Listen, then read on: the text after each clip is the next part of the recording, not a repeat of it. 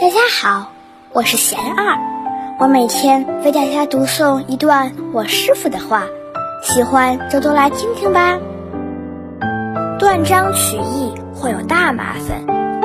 我师傅说，为自己活有两种不同的状态，一是自私自利、损人利己，或冷漠封闭、不顾他人；二是正念分明，事事反观自心。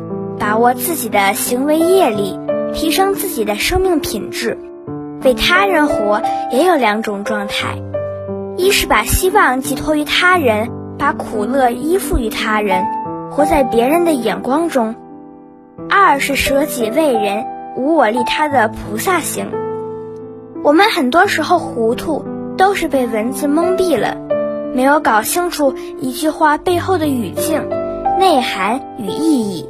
所谓断章取义，再譬如，你不要去管别人，这句话也有两种意义：一种是好好修自己，而不是念念想着去修理别人；一种是事不关己，高高挂起，对需要帮助的人不管不问。同一句话，内涵截然相反，与佛法相符的就是正思维。随顺着自己烦恼妄想的，就是非礼作义。酒肉穿肠过，佛祖心中留。后面还有两句话：世人若学我，如同进魔道。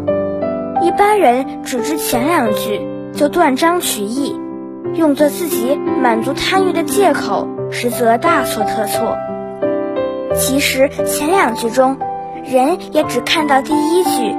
只看到酒肉，心中何尝有佛祖？大家有什么问题？